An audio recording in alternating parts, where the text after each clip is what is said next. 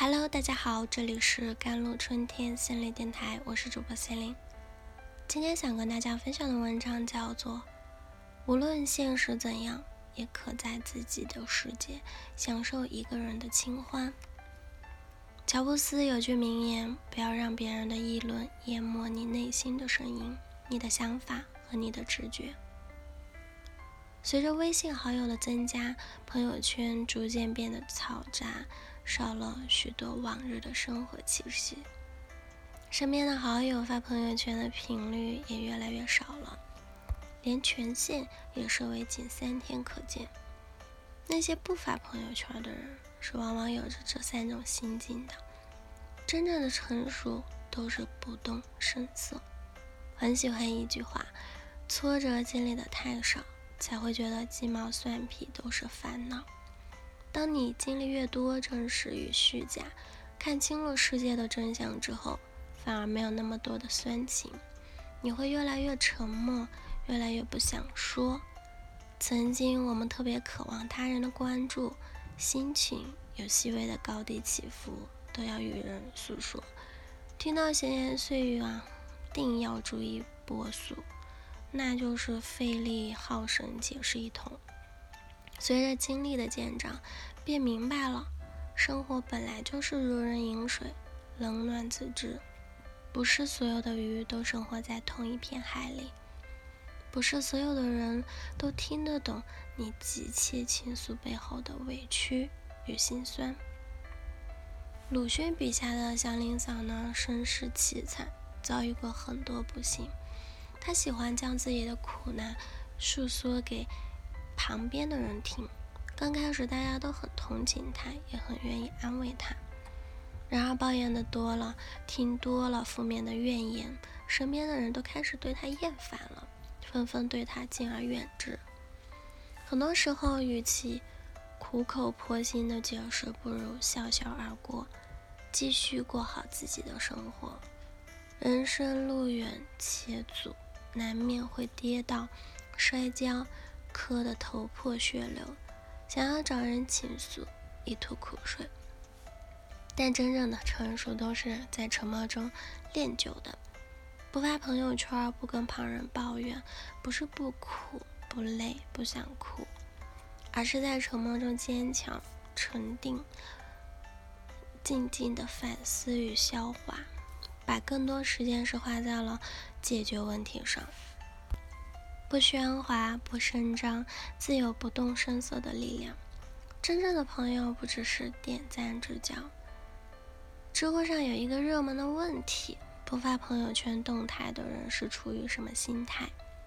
有个高赞回答：因为所有的朋友圈都以私聊的方式发给在乎的人了。深以为然。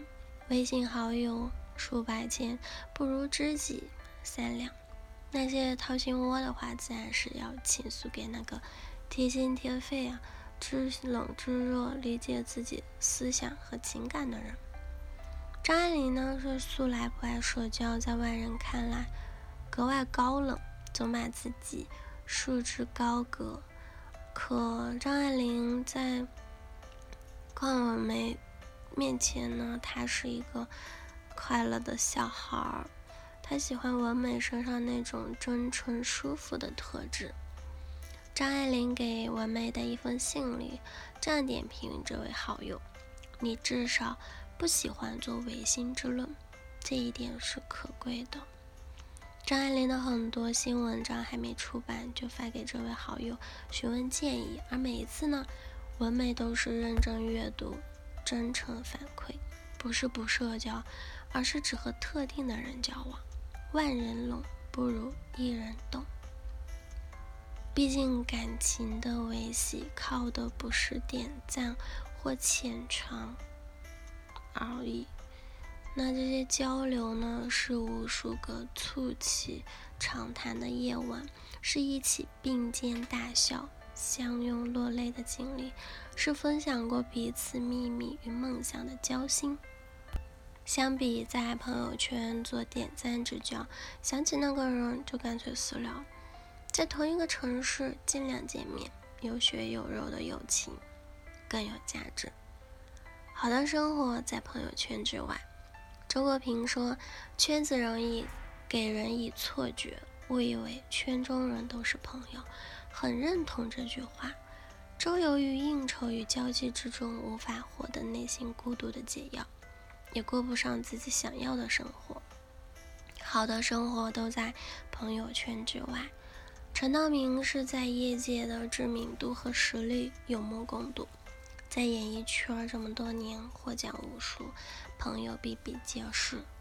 但陈道明在不拍戏的时候，喜欢待在家里读读书、写写字、弹弹琴、下下棋，或者是给妻子、女儿做点针线活。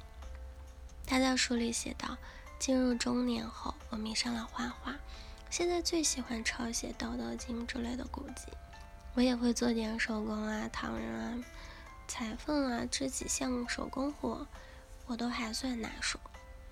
这种细致静雅的生活，曾被冯小刚调调侃为奇迹，银桥一跃妇孺。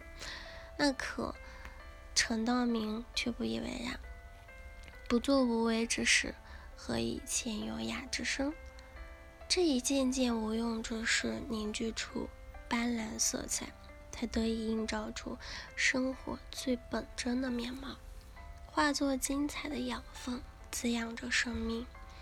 也唯有屏蔽无效社交，才能把时间和精力花在更有意义、更有趣的生活上。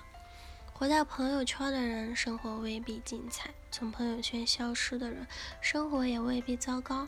在生自己的世界里。尽情的为思想插上翅膀，无限逍遥，内心越发充盈。好了，以上就是今天的节目内容啦。咨询请加我的手机微信号：幺三八二二七幺八九九五，我是森林，我们下一期节目再见。